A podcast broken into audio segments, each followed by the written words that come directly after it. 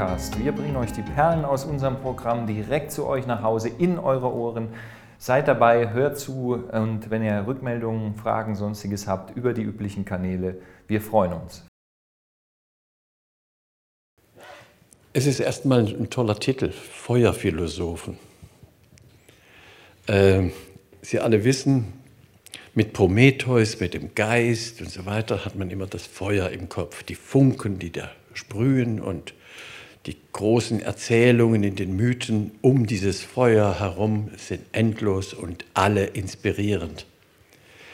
Wir haben nun vor einigen Jahren die Idee für dieses, dieses Begeisterhaus entworfen. Da ist der Geist auch drin, aber auch wie man in einer Zeit, von der man ausgeht, dass ähm, eine große Menge von Jugend, von Menschen letztendlich ähm, eigentlich nicht mehr dazu kommt, äh, Feuer zu fangen. Wenn man im, im Bild bliebe, ist es nasses Strandgut. Und das Begeisterhaus ist in gewissem Sinn nichts anderes als ein Trocknungsort, ja, so dass sie wieder Feuer fangen können. Und zwar mit dem, was sie interessiert, nicht was wir brauchen, wo wir mit riesem Getöse auf jeden einzelnen Menschen einwirken, dass er das machen soll, jenes machen soll. Er soll zu sich selbst und mit sich selbst zum Feuer kommen. Das ist so die Idee. Deswegen war ich fasziniert von diesem Buch es ist inspirierend, es ist nicht akademisches äh, Fechten, sondern es ist ein gut geerdetes, wissenschaftshistorisches Buch, das aber den Begriff des Neuen ganz zentral behandelt. Und ich kann Ihnen sagen, Sie sind Auserwählte heute, alle, wie Sie hier sind. Erstens, dass Sie dieses diese Entscheidung getroffen haben, hierher zu kommen. Sie nehmen in einer stillen Statistik bei mir teil, äh, die sagt, immer wenn das Neue thematisiert wird, fliehen die Leute. Die Leute, um Gottes Willen, Neues ist äh, das, das ist eine Infragestellung dessen, was uns jeden Tag beschäftigt. Also, das ist eine lange Erfahrung, die ich hier habe. Immer wenn Make it new verscheucht die Menschen. Dabei, wir sind sehr interessiert, äh, das Neue einzufangen und vielleicht Gewinn bringen für alle ähm, zu thematisieren. Neben dem, was uns alle fasziniert, dass man in den heiligen Hallen der Philosophie sich aufhält und da endlose Gänge und äh, äh, Zellen äh, belegt. Sie alle wissen, das weiß jedenfalls die Einladung, was sie studiert hat, dass sie promoviert wurde, mit was sie sich vor allem beschäftigt hat und dass sie nach wie vor assoziiertes Mitglied des Zentrums der Geschichte des Wissens an der ETH ist. Spitzen Sie Ihre Ohren. Ich glaube, das könnten 45 Minuten werden die eine ganz neue Position auch zu unserer Haltung zur Philosophie, zu ihrer Rolle, was sie tun sollte. Und sie sind in dieser Zeit der Ratlosigkeit, wäre es wunderbar, wenn wir da ein bisschen aktiver würden und es nicht Google und Amazon überlassen, dass die jetzt ihre eigenen Departments für Philosophie gründen. Also quasi die Unternehmer äh, schaffen ihre eigene Philosophie, die dann die Firmenideologie verbreiten. Das ist hier was Neues und etwas Wohltuendes. Und es ist heute wahrscheinlich nur der erste Vortrag einer langen Beziehung. Herzlich willkommen. Ja, vielen, vielen lieben Dank für die herzliche Vorstellung. Ich freue mich auch sehr, heute Abend hier zu sein. Können Sie mich verstehen? Jetzt ist besser? Okay. Ja, es freut mich außerordentlich, heute Abend hier zu sein und live und in Person zu Ihnen sprechen zu können nach dieser langen Zeit des Lockdowns. Es ist in der Tat mein allererster Live-Vortrag, nicht mehr über Zoom. Das freut mich umso mehr, dass wir heute alle hier sein können. Vielen Dank auch für die Einladung und für die Organisationen. Das hat mich sehr gefreut, ist alles wunderbar gelaufen. Also vielen, vielen lieben Dank an dieser Stelle auch an die Organisation. Ähm, zu meiner Person haben Sie ja jetzt schon ein paar Sachen gehört, deswegen können wir das gut überspringen. Ähm, was mich in allen meinen Arbeiten, in meiner Dissertation zur Philosophie der Alchemie, aber auch zu meinen späteren Arbeiten zur Philosophie der Pharmazie, zur Naturphilosophie, zur Wildnisphilosophie immer zentral interessiert, ist die Frage nach dem Neuen oder es um ein bisschen anders zu formulieren, wie ich es eigentlich lieber formuliere, ähm, die Philosophie des Anfangens und was es heißt, einen Anfang zu setzen in dieser Welt. Und das ist eben auch das Thema meines Vortrags hier heute Abend, der, ähm, ich hoffe, 45 Minuten sein wird. Wenn nicht, bitte bremsen Sie mich oder beschleunigen Sie mich, je nachdem, wie es läuft. Also das heißt, die Frage steht im Raum, wie können Menschen einen Anfang setzen, vor allem ohne dass wir dazu nicht immer mehr und mehr brauchen.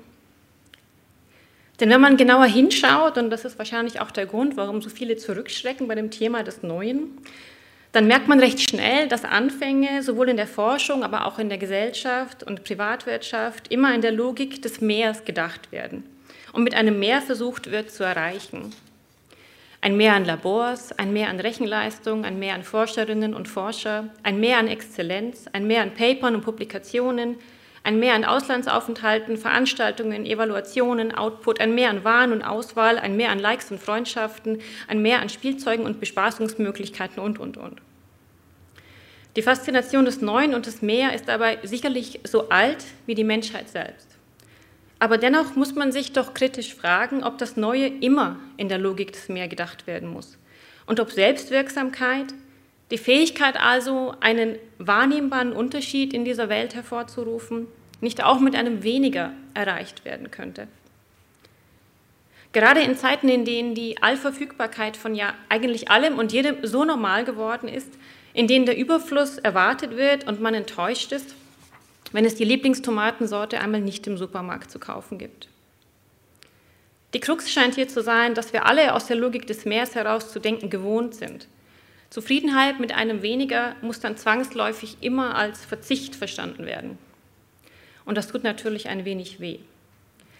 Aber genau hier bietet sich ein heilsamer Blick in die Vergangenheit an. Ein Blick auf eine Zeit, in der der Mensch das Neue nicht als Folge eines überreizten zu viels dachte, sondern sich zwangsläufig aus einem zu wenig ergab. Wie macht man also mit dem wenigen, das man hat, ein Mehr? Kann man vielleicht sogar aus nichts ein Mehr erschaffen? Das ist die berühmte Frage der Möglichkeit eines Creatio ex nihilo, der Alchemie. Und genau deshalb möchte ich Sie heute Abend mit auf einen gemütlichen Spaziergang durch den Rosengarten der Alchemie nehmen. Schalten wir einen Gang zurück und sehen wir uns genau an, wie die frühneuzeitliche Alchemisten im 15. und 16. Jahrhundert also sich zu der Frage nach dem Weniger ist mehr verhalten haben und wie sie aus dem wenigen, das sie hatten, doch recht viel gemacht haben, ja sogar Neues gemacht haben. Und welche Lehren können wir daraus für das Heute ziehen, wenn wir uns darüber Gedanken machen, was es bedeuten könnte, im Heute einen Anfang zu setzen. Um die zentralen Stationen unseres Spaziergangs gleich einmal vorwegzunehmen, es sind fünf an der Zahl. Jetzt hoffe ich, dass ich den richtigen Knopf drücke. Sieht gut aus. So. Also, erstens Geduld und Abgeschiedenheit. Zweitens Wiederholen, Wiederholen, Wiederholen. Drittens der Preis des Neuen. Viertens Caput Mortem oder der alchemistische Abfall. Und fünftens, beginne stets mit etwas Unvollkommenem. An all diesen Stationen werden wir kurz Halt machen, aber gehen wir Schritt für Schritt vor. Wer waren also diese Alchemisten? Und was genau haben sie gemacht? Und was waren die Ziele der Alchemie? Aus einer modernen Perspektive werden Alchemisten gerne als so etwas wie Pseudochemiker beschrieben. Pseudochemiker die in einer positiven Lesart die uns bekannte moderne Chemie vorbereitet haben, selbst aber dennoch pseudowissenschaftlicher waren. Sie waren Pseudowissenschaftler, weil sie epistemische Werte, die wir heute haben, wie beispielsweise Genauigkeit oder aber auch Reproduzierbarkeit der Ergebnisse, nicht eingehalten haben. Alchemie kann daher nie Wissenschaft sein. Chemie hingegen schon. In einer negativen Lesart waren Alchemisten sogar schlicht nicht mehr als Betrüger, die ihren Kunden falsches Gold unter die Nase hielten und sich daran bereicherten. Und mit Sicherheit gab es diese Betrüger unter den Alchemisten auch.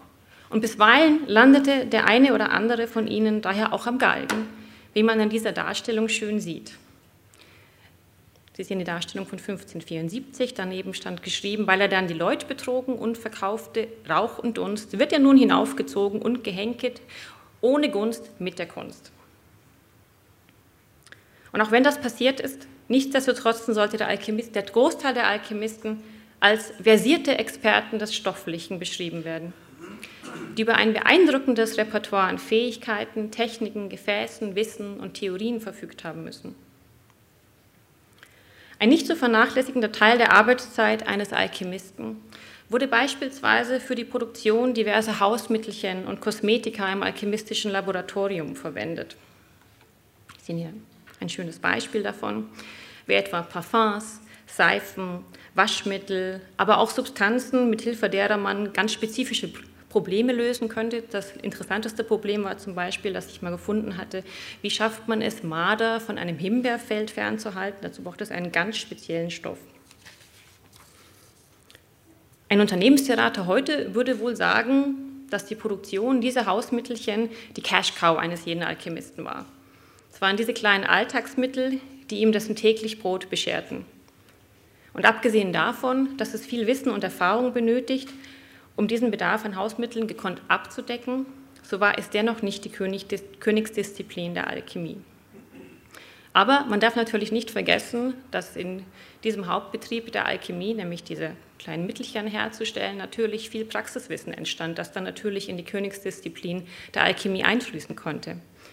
Und wir alle wissen ja spätestens seit Harry Potter, dass es den Alchemisten eigentlich nur um den legendären Stein der Weisen ging, um die Transmutationsalchemie also. Aber was genau ist das eigentlich, der Stein der Weisen, Transmutationsalchemie? Und was hat er mit der Frage nach dem Weniger ist mehr und nach dem Neuen und nach dem Setzen von Anfängen zu tun? Die kurze Antwort lautet, dass der Stein der Weisen das erfolgreiche Ergebnis einer performativen Metaphysik ist. Eine gelungene Metaphysik beschreibt in der Philosophie immer ein alternatives Weltbild, das nicht nur denkbar und in gewisser Hinsicht auch logisch aufgebaut sein sollte, sondern vor allem auch bewohnbar sein sollte. Das heißt, eine Metaphysik beschreibt eine mögliche neue bewohnbare Welt, in der wir Menschen uns vorstellen können, dass wir tatsächlich in ihr vorkommen und existieren und vielleicht sogar glücklich sind. Schaut man sich neuere, jüngere Metaphysiken an, dann gehen sie dabei meist von naturwissenschaftlichen Erkenntnissen aus und übersteigen diese gekonnt. Sie können aber auch naturwissenschaftlichen Erkenntnissen entgegenstehen und Gegenentwürfe produzieren. Um vielleicht nur zwei Beispiele zu nennen, der Philosoph Charles Sanders Peirce zum Beispiel hatte die Vorstellung, dass Naturgesetze nicht immer schon da waren, sondern er war der Meinung, dass der Kosmos, die Welt, eigentlich auf dem Prinzip des Psychismus, des Zufalls beruht. Das heißt, das kann man sich so ähnlich vorstellen, wie stellen Sie sich eine Wiese vor. Eines Tages geht ein Mensch einen spezifischen Weg durch diese Wiese und der nächste Mensch, der kommt, sieht, oh, das sind ja schon Fußstapfen, gehe ich doch mal diesen Weg. Und so entstehen typische Pfadabhängigkeiten, sodass es irgendwann völlig undenkbar wird, dass man eigentlich einen anderen Weg geht. Und so ähnlich stellte sich Charles Sanders Peirce vor, dass Naturgesetze entstanden sind, nämlich durch Zufall und Gewohnheit, sodass es irgendwann dann so wirkt, als seien Naturgesetze schon immer da, also als hätten sie Gesetzescharakter. Das ist ein Gegenentwurf zur klassischen Physik. Ein anderes Beispiel wäre zum Beispiel der Philosoph Alfred North Whitehead, der eine alternative Metaphysik der Evolution entwickelt hatte. Er geht zum Beispiel davon aus, dass Evolution nicht angetrieben wird durch Survival of the Fitness, sondern von der Eigenschaft der Intensitäts- und Komplexitätssteigerung. Wenn Sie also davon ausgehen, dass Komplexität der treibende Faktor der Evolution ist, dann können Sie viel besser erklären, wieso eigentlich so komplexe Lebewesen wie wir, die ja doch so hilflos in Angesichts eines kleinen Virus sind, was ja sehr deutlich wurde in den letzten zwei Jahren, überhaupt existieren. Weil es eben nicht um Survival of the Fitness geht, sondern darum um Komplexitätssteigerung und Intensitätssteigerung der Wahrnehmung zum Beispiel. Auch das ist ein alternativer Entwurf zu gängigen naturwissenschaftlichen oder biologistischen Erklärungen und gilt damit in der Philosophie als gelungene Metaphysik. Eine Metaphysik befindet sich daher immer an der Grenze des Vorstellbaren und ist daher an sich schon eine hochinnovative, spannende menschliche Praxis des Neuen und des Anfangens. Und in der Philosophie wird das natürlich mit beschreibenden Worten, also mit sprachlichen Mitteln erreicht. Eine Metaphysik kann allerdings auch mit Hilfe von Stofflichkeiten performiert und durchdacht werden. Und ein bekanntes Beispiel einer performativen Metaphysik, das die alle kennen, ist beispielsweise ein Zen-Steingarten, den es ja auch in Miniaturform für den Schreibtisch gibt. Sie kennen das ja alle, das ist ein kleines, kleines Kästchen, da finden Sie kleine Kieselsteine, ein paar größere Steine, ein Rechen dazu und dann können Sie sich sozusagen ein schönes, beruhigendes Muster in diesen Zen-Steingarten setzen, die Steine schön positionieren. Und die grundlegende Idee ist ja nicht, dass man einfach diese Steine hin und her schiebt, sondern die grundlegende Idee ist, dass diese Performativität sich auf ihr Innenleben überträgt. Das heißt, es ist sowas wie eine performative Metaphysik des Stofflichen. Und nach diesem kurzen Ausflug ist kurz zu sagen, der Stein der Weisen der Alchemisten ist nun genau das gleiche Endergebnis einer so durchgeführten performativen Metaphysik. Nur dass hier nicht Ruhe, Ordnung, und Friedlichkeit performiert wird, sondern die metaphysische Idee, dass der Mensch imstande ist, aus weniger ein Mehr zu erschaffen und einen Anfang zu setzen. Das heißt, etwas genuin Neues zu produzieren. Aus heutiger Perspektive und vor dem Hintergrund einer Überflussgesellschaft wirkt das erstmal wie ein trivialer Gedanke. Wir scheinen uns ja vor Waren und neuen Stofflichkeiten teilweise nicht mehr retten zu können und eine ganze Branche beschäftigt sich mit der Verräumung des so entstandenen Abfalls. Und daher stellt sich doch eigentlich die Frage, ist es wirklich so schwierig, Neues zu erschaffen oder wäre die Abschaffung der Produktion des Neuen nicht viel eher zeitgemäßer? Hier hilft uns ein Blick in der Vergangenheit, denn denkt man sich nun zurück in die Zeit der Alchemisten und vergisst unsere heutigen Praktiken und Denkgewohnheiten so zeichnet sich schnell ein ganz anderes Bild ab. Eines, das deutlich macht, dass auch Überflussgesellschaften, das, echt, dass auch in Überflussgesellschaften das echte Neue nur sehr selten vorkommt. Wie genau ist das also gemeint? Es ist unmittelbar einleuchtend, dass es nicht einmal annähernd so viele Waren im 16. Jahrhundert gab wie heute und dass es sich demnach natürlich nicht um eine Überfluss- und Wohlstandsgesellschaft handeln konnte wie unsere. Daher stellte sich damals als logische Konsequenz immer die Frage, wie man aus dem wenigen, das man zur Verfügung hatte, denn möglichst mehr machen konnte. Allerdings beobachteten die Alchemisten ganz richtig, dass Menschen zwar neue Dinge produzieren können, es sich aber auf der stofflichen Ebene nicht wirklich um ein Mehr handelt, nicht wirklich um etwas Neues. Man kann vielleicht aus einem Stück Holz einen Stuhl machen, doch dadurch hat man nicht mehr Holz erschaffen, man hat kein neues Holz erschaffen. Es bleibt die gleiche Menge Holz, vorher wie nachher. Rein technisch handelt es sich beim Stuhl also nicht um ein Mehr an Holz und auch nicht um Neues, sondern um eine einfache Rekombinationsleistung. Und wenn wir uns genau Gedanken darüber machen, dann ist ein Großteil dessen, was wir als Neues heute definieren würden, eigentlich auch nur eine Rekombinationsleistung und wäre im Sinne der Alchemisten keine Neuschöpfung. Die Alchemisten machten dann aber die Beobachtung, dass es durchaus eine Instanz gibt, die tatsächlich imstande ist, aus einem weniger, ja sogar aus nichts ein Mehr zu machen und damit, damit ein genuin Neues in die Welt zu bringen. Das ist die Natur. Die Natur schafft es, einfach gesprochen, aus einer Kartoffel ein ganzes Bündel zu erzeugen. Die Natur schafft es auch, dass aus einem Wildschwein zwölf kleine Ferkelchen werden. Natürliche Vermehrungsprozesse repräsentierten für die Alchemisten daher den zentralen Schlüssel um zu verstehen, wie aus weniger tatsächlich ein Mehr und etwas Neues werden kann. Und es galt, diese natürlichen Prozesse zu verstehen, um sie dann in einer performativen Metaphysik im Laboratorium nachzuempfinden. Und deswegen habe ich das Buch auch Feuerphilosophie genannt, weil die Alchemisten sich selbst als Philosophen des Feuers beschrieben, im Gegensatz zur klassischen Buchphilosophie. Buchphilosophie sitzt, denkt, liest, bespricht, diskutiert. Feuerphilosophie hingegen geht davon aus, dass es beides braucht, dass wir die geistige, mentale, intellektuelle Ebene genauso sehr brauchen wie das Praktische, das Hands-on, dass man sich auch mal die Hände schmutzig machen kann. Deswegen Feuerphilosophie. Und ich habe Ihnen deswegen auch eines meiner absoluten Lieblingsbilder aus der Alchemie der frühen Neuzeit mitgebracht. Das ist nämlich eine Allegorie auf die zentrale Bedeutung der Natur als schöpferische Instanz. Ähm, ich werde es Ihnen mal kurz ähm, ein bisschen beschreiben. Ganz grundlegend achten Sie darauf, dass das Bild zweigeteilt ist. Auf der linken Seite ist es ein bisschen heller und Sie sehen Mutter Natur.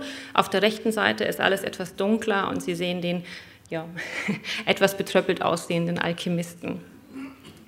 Sie sehen, dass Mutter Natur eine junge, wunderschöne Frau ist, die in den Händen Symbole ähm, des Neuen, der Schöpfungskraft hält. Sie sehen Blumen, sie sehen in der anderen Hand Früchte, sie sehen, sie läuft völlig klar und aufgerichtet in Licht, braucht keine Hilfe. Wenn Sie jetzt auf die rechte Seite springen, dann sehen Sie der, den Alchemisten. Er trägt eine Brille. Man ist der Meinung, dass er wahrscheinlich nicht wahnsinnig gut sieht. Er muss einen Stock zur Hilfe nehmen, um die Fußspuren der Mutter Natur nachzuempfinden. In der anderen Hand hält er eine Laterne mit einer Kerze, das Feuer, das zentrale Arbeitsmittel der Alchemisten. Und was vielleicht auch nicht ganz auf den ersten Blick auffällt, ist, dass eben der Alchemist in einer Bewegung gezeigt wird, in einem Tun. Es ist nicht so, dass der Alchemist zu Hause sitzt an einem Schreibtisch oder in seinem Kämmerchen und einen Blick durchs Fenster wirft, sondern er ist draußen in der Natur und versucht, die, die, Fußschritte der Natur nachzuempfinden mit seinem ganzen Körper, mit seinem ganzen Tun. Also hier sieht man ganz schön, wie stark die Alchemisten von der Schöpfungskraft der Natur beeinflusst waren und ihre Fähigkeiten und Kräfte bewunderten. Und hier auch noch dieses Zitat, auch anhand dessen versteht man sehr gut, wie zentral die Nachahmung der Natur für die Alchemisten gewesen sein muss. Das ist aus dem Rosarium Philosophorum von 1550. Ich will aber, dass du ebenso handelst wie die Natur. Besser noch, dass deine Vorstellung immer gemäß der Natur sei. Sieh zu, dass dein Wirken gemäß der Natur sei, von der die Körper im Schoße der Erde erneuert werden. Das stelle dir vor Augen in wirklicher, nicht in unwirklicher Vorstellung.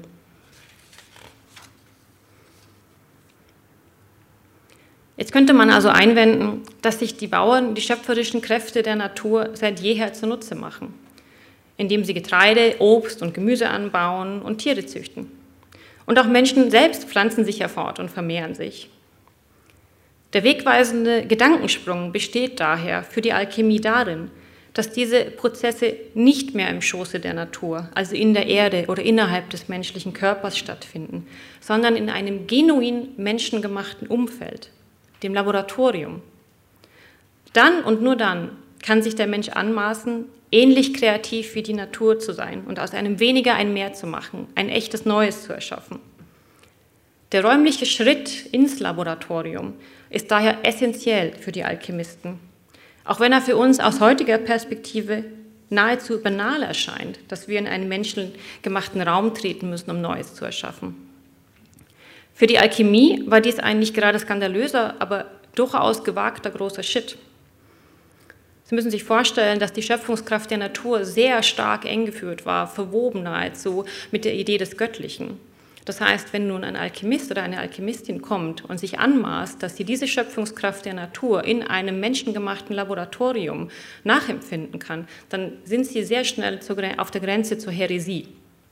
Das heißt, Alchemisten wurden nicht nur gehängt, weil sie vielleicht schlechte Hausmittelchen produziert hatten, sondern weil sie der Häresie angeklagt wurden. Das war eine Anmaßung. Und wie wichtig?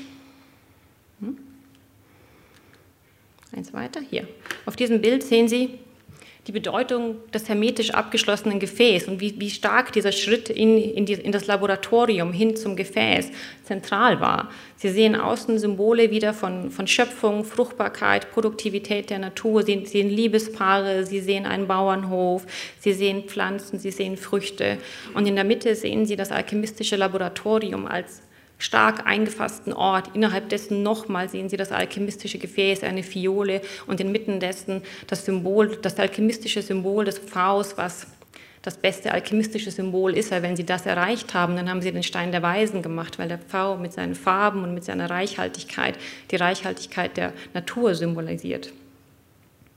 Und häufig wurde den Alchemisten ja vorgeworfen, dass sie Geheimniskrämer waren. Auch das hat sie häufig an den Galgen gebracht. Aber in Wirklichkeit war dieser Schritt ins Laboratorium eine metaphysische Notwendigkeit, um überhaupt als Mensch in der Lage zu sein, Neues zu erschaffen, ohne dass man bäuerlichen Tätigkeiten nachgeht oder sich vielleicht schlichtweg einfach nur selbst vermehrt. Das heißt, man musste die Tür vor der Schöpfungskraft der Natur im wahrsten Sinne des Wortes schließen, damit überhaupt der Mensch das vollziehen kann. Fassen wir an dieser Stelle also kurz zusammen. Die Alchemisten waren zutiefst fasziniert von der Fähigkeit der Natur, aus einem weniger ein Mehr zu machen. Und das Ziel der Herstellung des Steins der Weisen bestand daher darin, diese natürlichen, kraftvollen Prozesse der Vermehrung und Erneuerung in einem geschützten und abgeschiedenen Laboratorium innerhalb eines hermetisch geschlossenen Gefäßes zu performieren. Gelingt die Herstellung des Steins der Weisen im Laboratorium, ist der Beweis vollbracht, dass Menschen aus sich selbst heraus imstande sind, aus weniger mehr zu machen und damit aus sich selbst heraus einen echten Anfang in dieser Welt zu generieren. Auch wenn der Alchemist das Neue im Laboratorium erzeugen möchte, so geht er dennoch in seiner Bescheidenheit davon aus, dass er wie die Natur handeln muss. Und wie die Natur aus weniger mehr macht, so scheint es vor allem abgeschiedene Zeit zu sein, die als wichtigste Zutat für den Stein der Weisen benötigt wird. Hier nochmal zurück. Führe dein Werk nicht hastig aus. Achte darauf, dass deine Tür gut und fest verschlossen sei, damit der, der drin ist, nicht davonfliegen kann.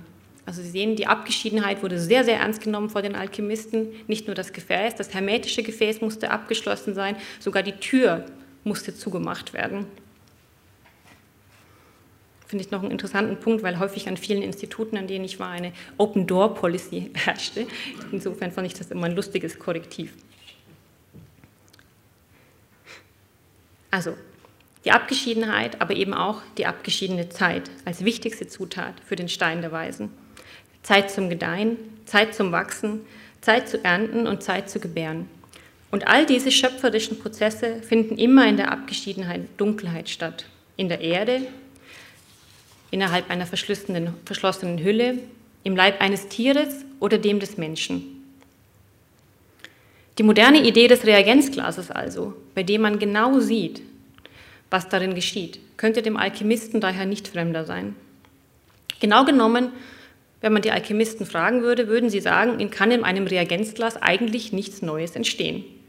Und wenn man die Idee der Abgeschiedenheit vielleicht noch in der digitalen Welt weiterdenkt, so fällt einem sogleich der Begriff des Oversharings ein. Jeden Schritt des eigenen Lebens digital festzuhalten und zu teilen, auch das könnte den Alchemisten nicht fremder sein.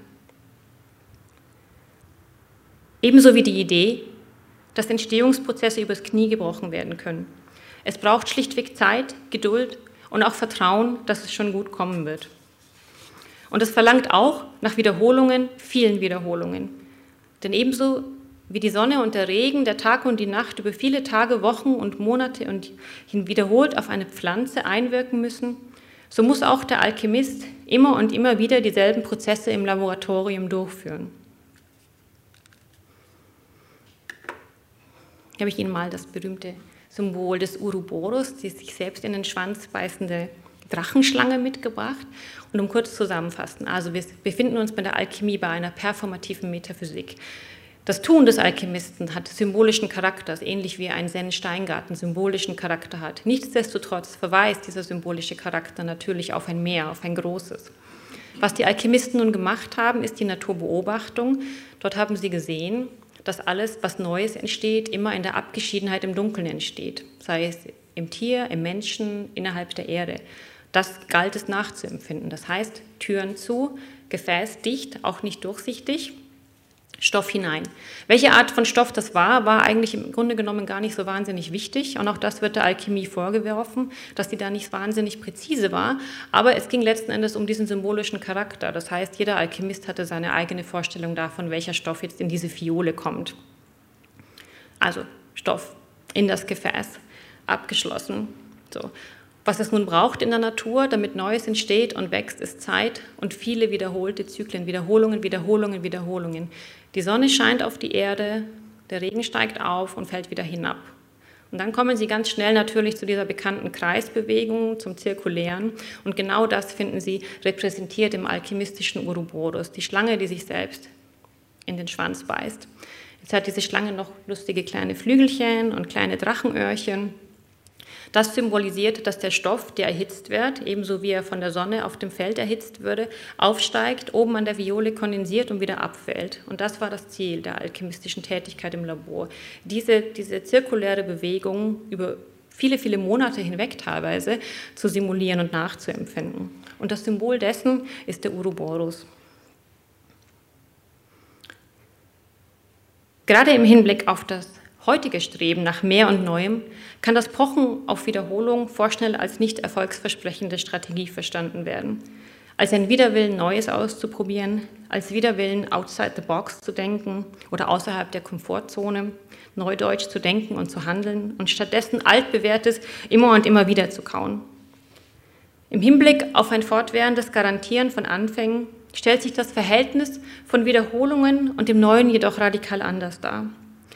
Dinge und nicht nur Dinge, sondern auch Gedanken und Ideen wiederzuverwenden und zu verwerten, scheint eines der zentralen Leitmotive der Alchemisten gewesen zu sein. Das zeigt sich übrigens interessanterweise auch in ihren Texten, die auf den ersten Blick von scheinbar nutzlosen Wiederholungen des Immergleichen durchzogen sind.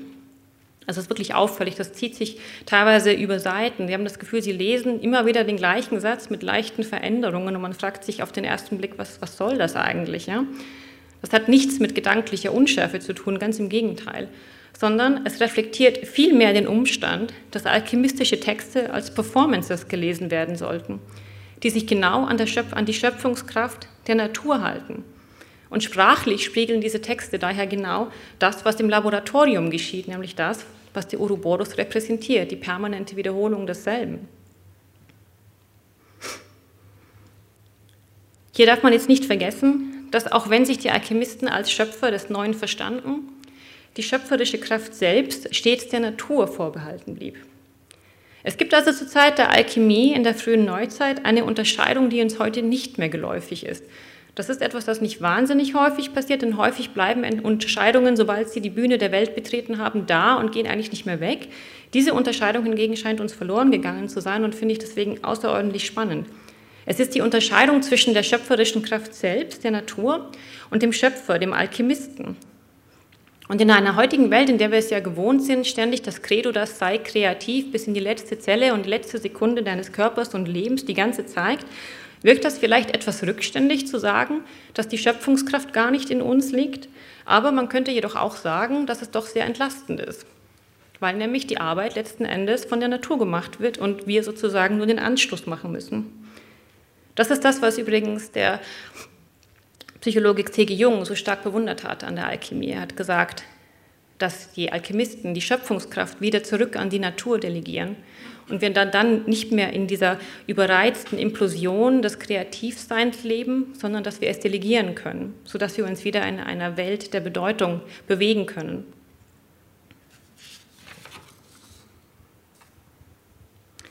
Wir haben also jetzt schon eine bessere Vorstellung davon, wie Alchemisten bei der Herstellung des Steins der Weisen vorgingen. Es bedarf ein Laboratorium sowie ein geschlossenes Gefäß und viel Zeit und Geduld, um viele Wiederholungen performieren zu können. Die Stoffe, welche der Alchemist tatsächlich behandelte, variierten und es ist wie gesagt zum Teil heute schwierig nachzuvollziehen. Häufig wurden jedoch Edel- und Halbedelmetalle benutzt, da diese ausschließlich unter der Erde vorkamen, um demnach im Sinne der Alchemie besonders gut die Bedingung der Abgeschiedenheit repräsentieren. Die genaue Zusammensetzung ist aber jetzt, wie wir wissen, nicht zentral für den Prozess, da es sich um eine performative Metaphysik handelt. Soweit so gut also. Bis jetzt scheint die Nachahmung der schöpferischen Kräfte der Natur in einem Laboratorium ein machbares Unterfangen zu sein. Allerdings stellt sich die dringende Frage, wie es der Alchemist schaffen soll, gegen den Willen der Natur etwas herzubringen, herzuvorbringen, das ihm nicht gleich ist. Wie gesagt, ein Mensch kann einen anderen Menschen zeugen, respektive gebären nämlich das Gleiches aus Gleichem entsteht. Auch Alchemisten konnten Samen aussehen oder sich schlichtweg selbst fortpflanzen.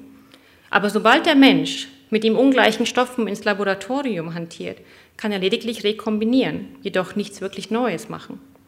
Daher bestand die größte und schwierigste Aufgabe darin, Ungleiches mit Ungleichem zu vermehren und nicht nur zu rekombinieren. Wie genau verhält sich die Alchemie zu diesem spannenden Problem? Die kurze Antwort lautet, man nehme Aristoteles Materietheorie und mische sie mit ein wenig sanfter Gewalteinwirkung. So entsteht das Opus contra naturam, der einzige Moment im alchemistischen Prozess, der sich dezidiert nicht an die Natur hält und daher auch ganz richtig von den Alchemisten als gewaltsamer Akt gegen die Natur verstanden wurde, als Opus contra naturam. Und als solcher muss er mit höchster Behutsamkeit und nur nach reiflicher Überlegung ausgeführt werden. Denn ein Werk gegen die Natur auszuführen hat Konsequenzen, sowohl positive wie auch negative. Wie genau ist das zu verstehen? Aristoteles ging davon aus, dass Materie und Form zwei unterschiedliche Aspekte des Seins darstellen. Letzten Endes besteht alles aus derselben Materie, demselben Teig. Und es ist nur die Form, die einen Unterschied macht. Allerdings kommt formlose Materie nach Aristoteles niemals in der Natur vor, sogenannte Prima Materia. Und genau hier setzte die Alchemie ganz im Sinne einer performativen Metaphysik an und entwickelte diesen Gedanken weiter. Man gebe Stoffe in ein festgeschlossenes Gefäß und füge wiederholt Hitze und Feuer zu. So lange bis Prima Materia entstanden ist, da die ursprüngliche Form durch die beständige Hitzeeinwirkung zerstört wurde. Dann und erst dann kann ein kleiner Samen eines Stoffes als neue Form zugegeben werden, den der Alchemist gerne vermehren möchte, um genuin Neues zu schaffen. Man erkennt leicht, dass auch hier wieder eine Analogie zur Natur gedacht wurde, natürlich, die sowohl bei Pflanzen als auch bei Tieren und den Menschen bei der Vermehrung auf das Zusammenspiel von Same und Erde respektive Materie setzt.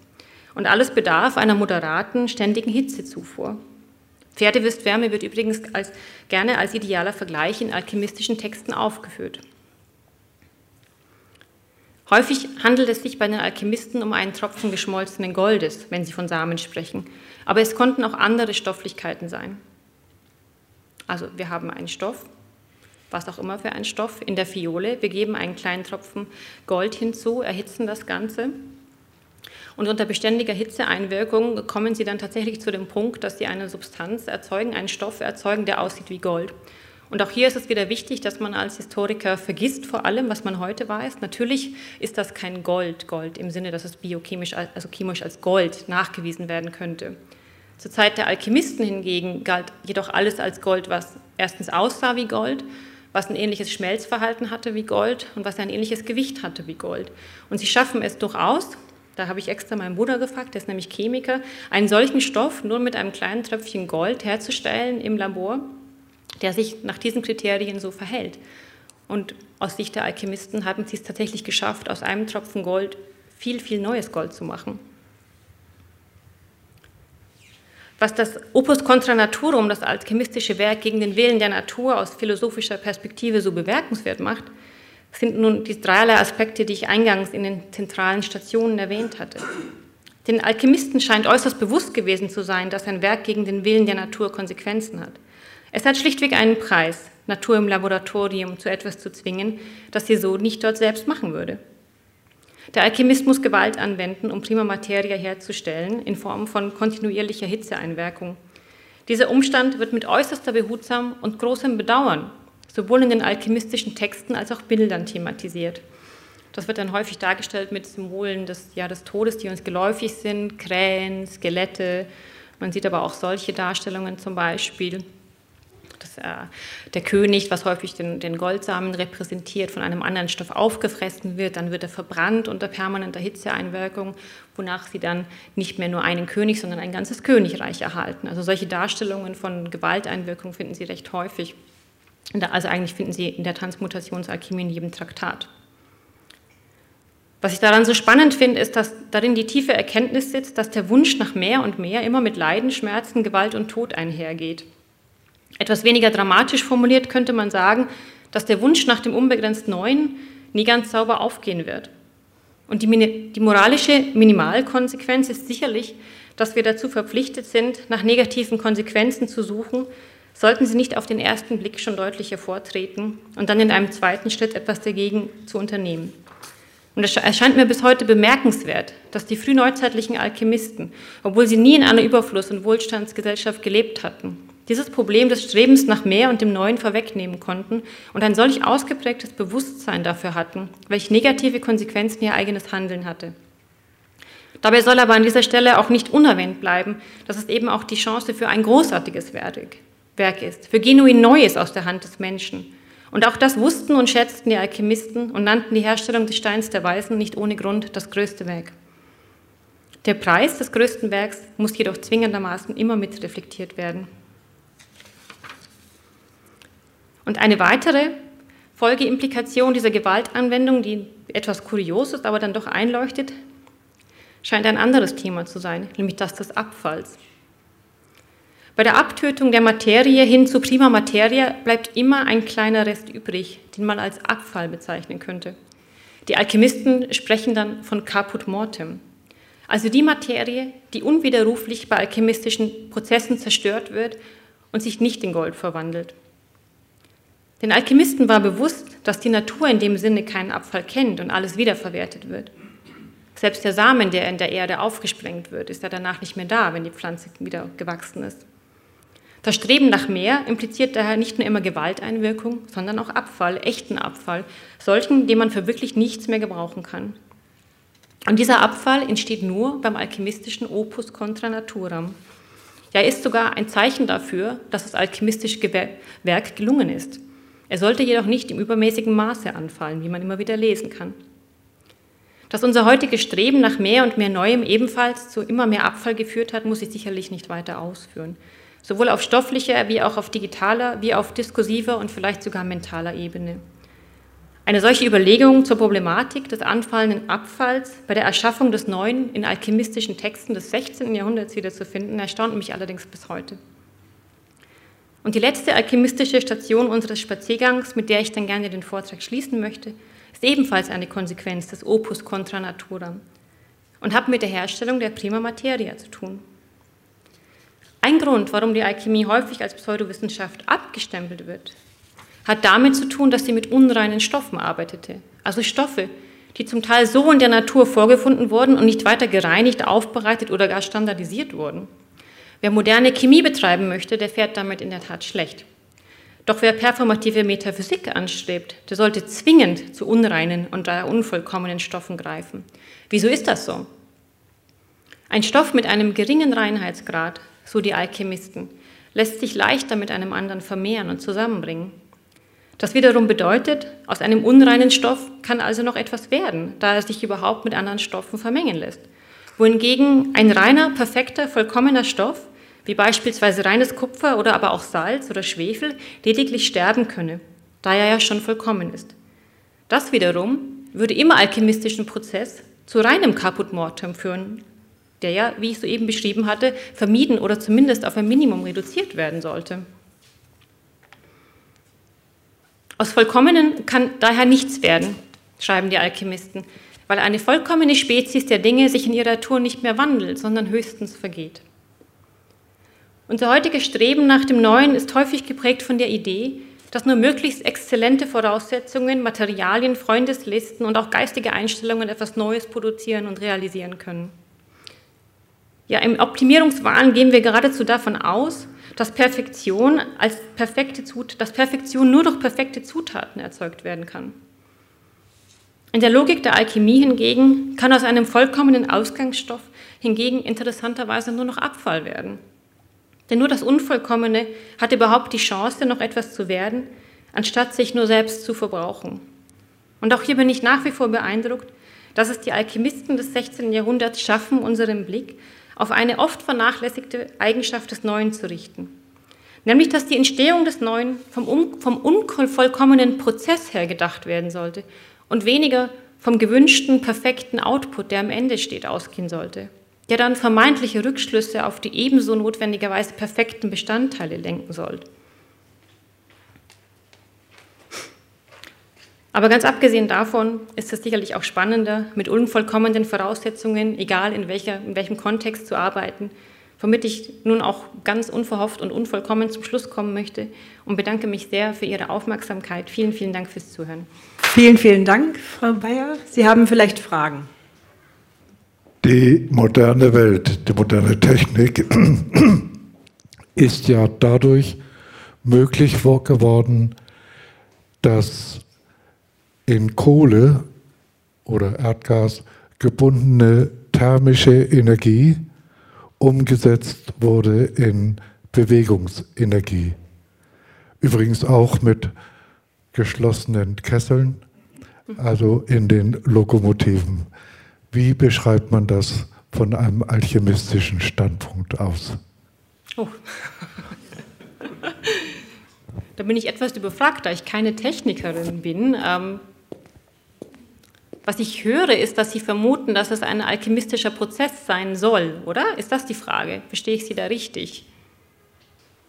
Es ist eine schwierige Frage, weil es natürlich diese Maschinen zur Zeit der Alchemie nicht gab. Deswegen müssen wir uns jetzt ein bisschen hineinversetzen. Was da de facto passieren würde auf den ersten Blick ist, äh, dass eine Rekombinationsleistung geschieht. Ich denke, die Alchemisten würden sagen, das ist bloße Rekombinationsleistung und dass nichts Neues entsteht, weil das Neue immer gleichgesetzt wird mit einem Mehr an Stofflichkeit, das vorher nicht da war. Insofern vermute ich, dass eine, die Produktion von Bewegung nicht darunter fallen würde. Aber ich kann natürlich nur stellvertretend für die Alchemisten sprechen, die natürlich als Experten des Stofflichen ihr Augenmerk sehr stark auf Stofflichkeiten gerichtet haben und weniger auf Produktion von Bewegung. Äh, ich habe eine Frage. Kennen Sie Johannes Fabricius? Sagt Ihnen das was? Mm, nein. Also das ist ein äh, Mann, ein dänischer Jungianer, der mhm. die Jungschen Forschung zur Alchemie in dem Sinne fortgesetzt hat, dass er sagt, die alchemistischen Prozesse reflektieren eigentlich vorgeburtliche Werdensprozesse. Mhm. Und das leitet er ab an diesen alchemistischen äh, Bilderserien. Mhm.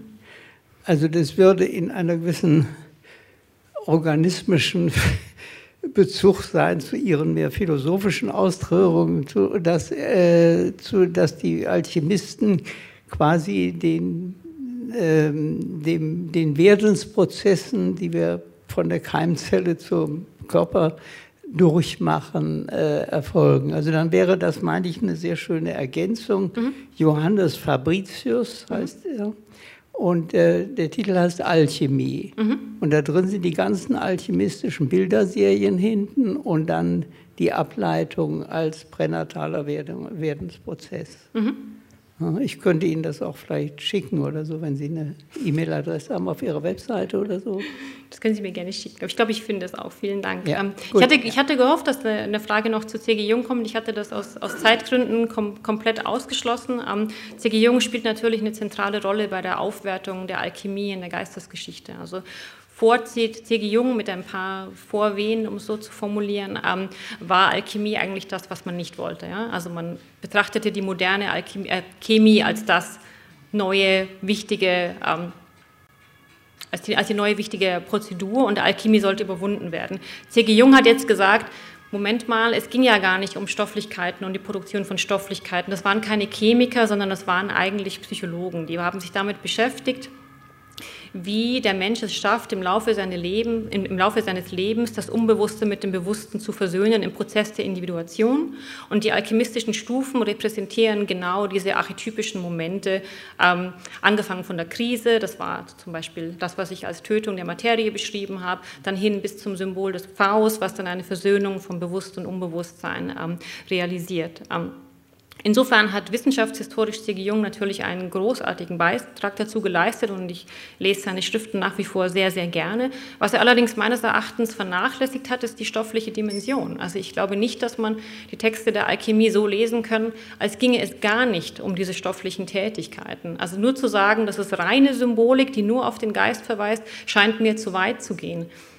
Das kann man sagen, aus wissenschaftshistorischer Perspektive war das notwendig, damit das überhaupt äh, mal wieder aufgewertet wird und als Thema in die Wissenschaftsgeschichte und Philosophie eingeht. Ähm, aber ich denke, die stoffliche Dimension wird bei C.G. Jung sehr stark vernachlässigt.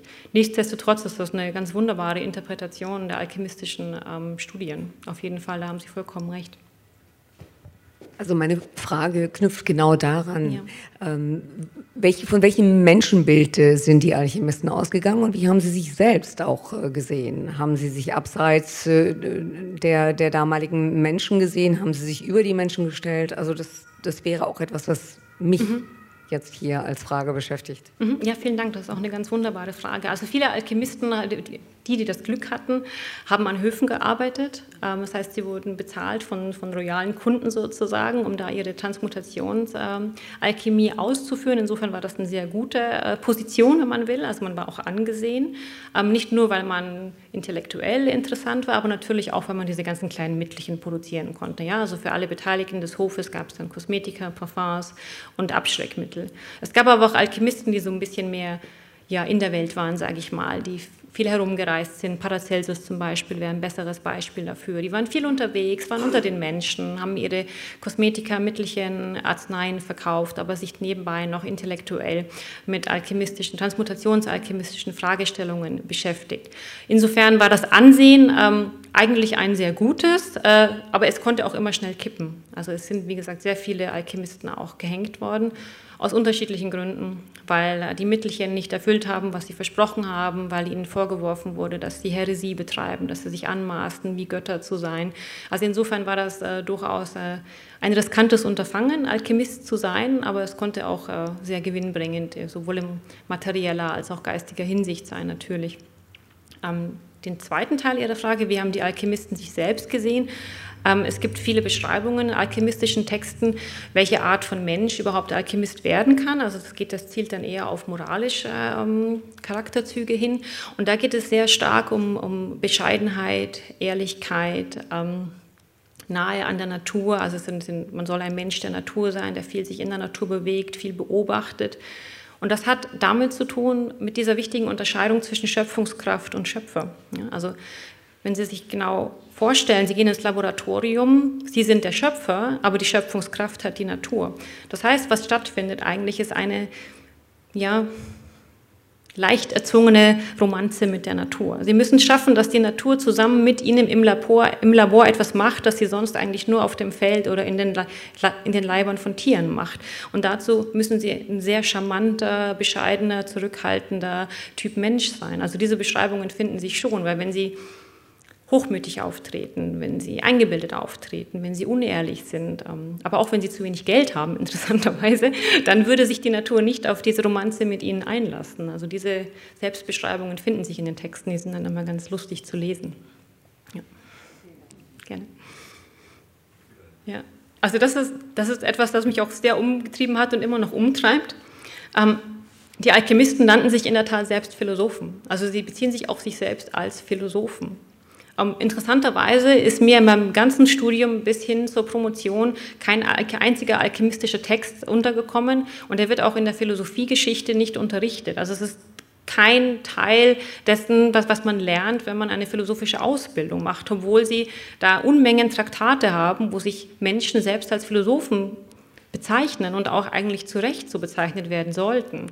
Ähm, in der Wissenschaftsgeschichte ist das mittlerweile ganz anders. Ähm, es ist aber auch immer noch ein recht neues Thema. Also es ist eher eines, das sich in, ja, sag ich mal, Ende der 90er, Anfang 2000er dann aufkam als legitimer äh, Forschung, als legitimes Forschungsobjekt. In der Philosophie hingegen ist das immer noch nicht der Fall. Und deswegen, glaube ich, bin ich auch kurz als Wissenschaftshistorikerin vorgestellt werden. Das bin ich gar nicht. Ich komme aus der Wissenschaftsphilosophie. Und ähm, in die Philosophie kommt das gerade erst so hinein. Ähm, ich glaube, es ist für die Philosophie etwas schwieriger, weil die Texte, ich sag mal, anders zu lesen sind. Ein Historiker kann immer den historisierenden Blick darauf werfen. Als Philosophin hat man so Werte wie ja, Genauigkeit, äh, Schärfe, sollte sich nicht wiederholen, gewissen Grundsätzen der Logik nicht widersprechen.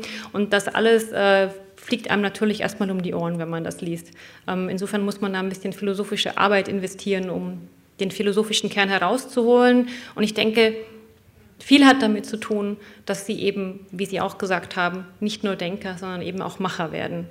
Und das fällt der Philosophie vielleicht ein bisschen schwerer als der Wissenschaftsgeschichte, damit erstmal umzugehen. Ja.